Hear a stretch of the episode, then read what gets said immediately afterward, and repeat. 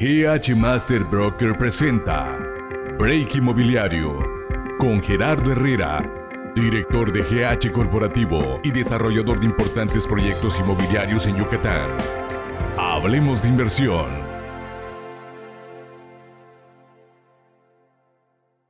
Pues bienvenidos a la segunda parte del programa Break Inmobiliario eh, con el tema ¿Por qué es importante escriturar lo que viene siendo un bien inmueble?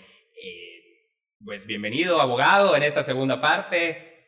Muchas gracias. A la orden. Soy el abogado Roberto Fredrickson. Aquí estamos para satisfacer todas las dudas que, que se puedan. existe la, la, siguiente cuestión, es rápida, ¿no? Es un tiempo límite para escriturar después de haber liquidado. Que si existe un tiempo eh, límite, por ejemplo, si liquidaste un predio. ¿Y qué pasa si no se cumple con ese tiempo? Es decir, si yo compro una propiedad, vamos a hablar ya de un terreno que me costó 500 mil pesos, lo liquido, ¿cuánto tiempo tengo para? Aquí, ¿cuál es la cuestión? En un mundo ideal, vamos a ejemplificar, por ejemplo, un desarrollo inmobiliario de, lotes, o sea, sujeto a régimen de propiedad en condominio, por ejemplo. Eh, en, la, en el contrato de promesa de venta, que convencionalmente es el que se suscribe, ahí depende mucho del clausulado que se haya establecido en la misma. Si se establece, por ejemplo, de que al comprador, al promitente comprador, se le otorga un plazo máximo de X tiempo sobre el, contrato de promesa de compra-venta, se va obviamente a, a, regular esa situación, ¿no? O sea, vamos a suponer que el desarrollo se entrega en diciembre de 2024, que de ahí se le dé una prórroga de seis meses más. Estoy poniendo un ejemplo, pero por lo general así se maneja, ¿no?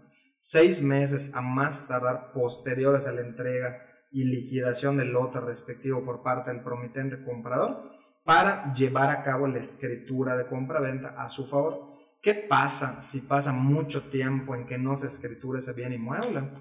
El desarrollador, año con año, que siga pasando en que no se escritura, el impuesto predial que derive obviamente del, pago de ese mismo lote se va a ir acumulando y al final para evitar algún tipo de situación con el comprador es mejor que lo escrituren. Porque si pasan por ejemplo dos años el comprador va a decir oye ya quiero que me escritures claro. pero págame esos dos años también. Sí nosotros cómo, cómo qué realizamos no una vez entregado el régimen, el condominio maestro, lo que viene siendo, ya, y ya liquidaron lo que viene siendo el predio, se tiene que escriturar, ¿no? o sea, ya que demos un plazo de 48 meses, 60 meses, ya que terminaste tu pago y es obligatorio si ya se terminó el condominio maestro. Y, a, mí, honestamente, en, lo personal, me sorprende mucho eh, que haya muchas personas que liquidaron hace X cantidad de tiempo algún bien inmueble. Y no eh, solamente en el tema de los desarrollos, sino que entre particulares. A mí me llama mucho y me sorprende este, bastante por el hecho de que desde que tú no firmes una escritura de compra-venta y ya hayas pagado la totalidad de un bien inmueble, que ese bien inmueble inmediatamente tal vez ya se puede escriturar, no lo haya realizado. Me ha pasado con clientes también que me dicen, oye, abogado, quiero escriturar este terreno que compré hace cinco años. Y realmente, ¿qué me ha pasado también en, esos supuestos? Localizamos al vendedor que hace cinco años le vendió el terreno a esta persona. Bueno, recibió todo el dinero, pero no es... Es una promesa de compra-venta. Así es. O a veces sin promesa. ¿Y qué dicen? Ah, dame X cantidad de dinero y te firmo la escritura. Obviamente eso ya es de mala fe. Sí, claro, Entonces, eh, para evitar ese, tipo ese tipo de riesgos y cuestiones, lo ideal, estás pagando la totalidad, estás firmando tu escritura de compra-venta, ¿no? Perfecto.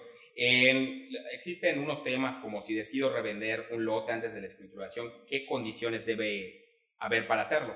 Número uno, haber escriturado con la desarrolladora, ¿no? Exactamente. Entonces, la realidad es, son preguntas como que muy, muy, muy fáciles de entender, procesar y responder. Correcto. ¿Cómo es el proceso para ceder los derechos al momento de escriturar? Ok, en este caso, eh, como tú ya bien sabes, se lleva a cabo la elaboración del contrato de cesión de derechos, pero aquí hay un punto muy importante.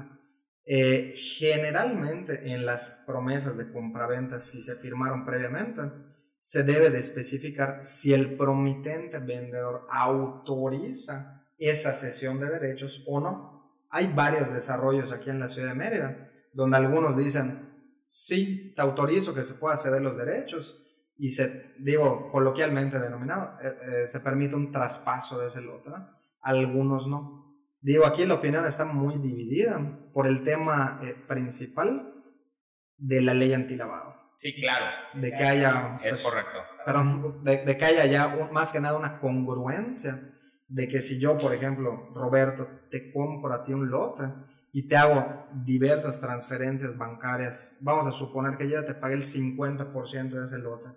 Y luego viene Juanito Pérez y dice, oye, ¿sabes qué? Este, mm, aquí va a ser el nuevo comprador y él ya va a terminar de pagar y yo le vendo a él pues se puede obviamente tomar cierta problemática que depende también del punto de vista contable y fiscal que tenga cada desarrollo. Se podría o no se, o no se podría, ¿no? Es correcto, es correcto.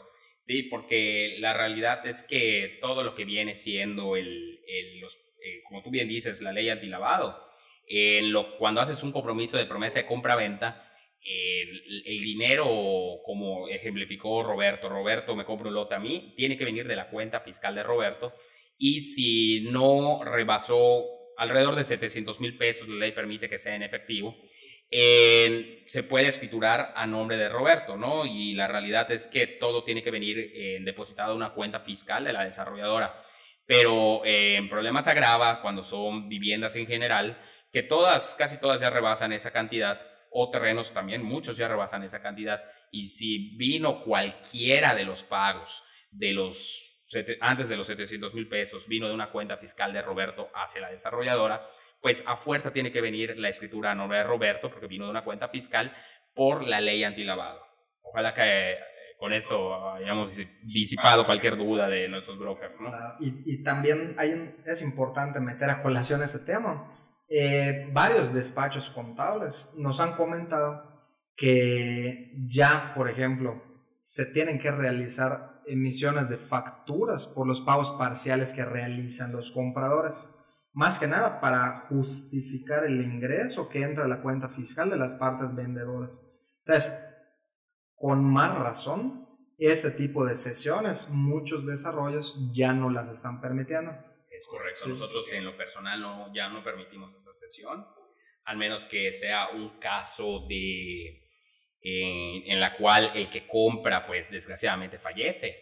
En, ahí entran otras cuestiones jurídicas y legales, ¿no? Pero realmente eso es expandirnos un poquito más y, y ya eso es que se asesoren bien con un abogado. El licenciado Roberto Fredrickson puede prestarle el servicio a cualquiera de ustedes.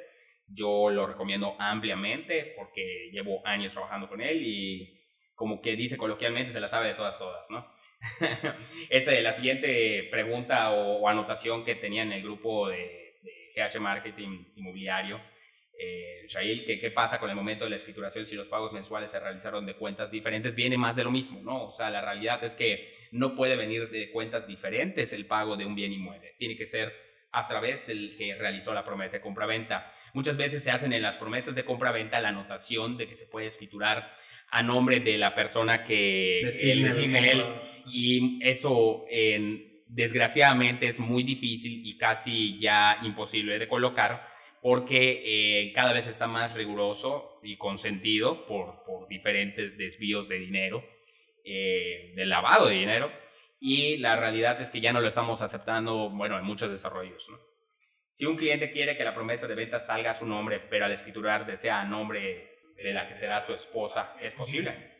Si es posible. Eh, bueno, yo qué recomendaría. Lo ideal, y esa es responsabilidad eh, muy grande por parte de los asesores inmobiliarios que, que, venden en, algunos desarrollos, especificarle a los compradores que lo ideal, por el tema de la ley antilavado y el tema muy polémico, como tú comentas, este, del beneficiario controlador de estas operaciones. O sea, básicamente queda por entendido que no hayan prestanombres en, en estas operaciones. Tal vez obviamente sí se pueda eh, tener la mejor de las intenciones de tú comprarle un terreno y escriturarle, por ejemplo, a tu esposa. Yo que recomendaría en ese caso muy específico, que el, el, el, el esposo, Roberto, pague la totalidad del terreno, escriture el lote a su favor y en la misma escritura se dan dos actos, la compraventa a mi favor y la donación del lote a favor de mi cónyuge. Que la ley lo permite 100%. Exacto. Y ahí ya, se aclara que pues yo pagué y le regalé en ese mismo acto a mi esposa a título de donación pura el, el lote. Y a través de los hijos también. Sin problema. O sea, es línea recta, ascendiente, descendiente. O sea, yo le puedo donar a mi mamá, abuelita, tatarabuelo, hijo, nieto, bisnieto. Y a mi cónyuge, siempre y cuando estemos casados por separación de bienes. Es correcto. Entonces, si eso sea conyugal, eso se complica. Sí, ya no permite la donación. Es correcto, y tampoco se puede donar a hermanos. Exacto. Entonces, nada más aclarar esos puntos, ¿no? Estas consultas son gratis. Ya, ya, eres, más abogado que yo. No, por favor, eh, es el colmillo, el abogado. pues bueno, ya para concluir, de nuevo te agradecemos mucho tu tiempo, Roberto. en la realidad es, es un agasajo tenerte en el programa. De verdad es que tienes amplio conocimiento de todo y no me dejarán mentir acá en, los que están atrás de los micrófonos, es que es muy amena la plática. Pues muchísimas gracias y pues el día que quieran hay, regreso aquí para que... Sí, hay, hay muchos respecto, temas. Respectivo desayuno, abogado. Recargado ya con tres cafecitos. Y pues digo, el, día que quieran pues podemos seguir tocando eh, varios puntos que son infinitos. Sí, sí, sí, de verdad que este, fueron no, nueve preguntas y de verdad que el programa pudiera durar tres horas y es un curso gratuito e intensivo de cómo vender inmuebles, ¿no? Pues muchísimas gracias audiencia, un abrazo a todos y muchas gracias. Gracias, bonito día.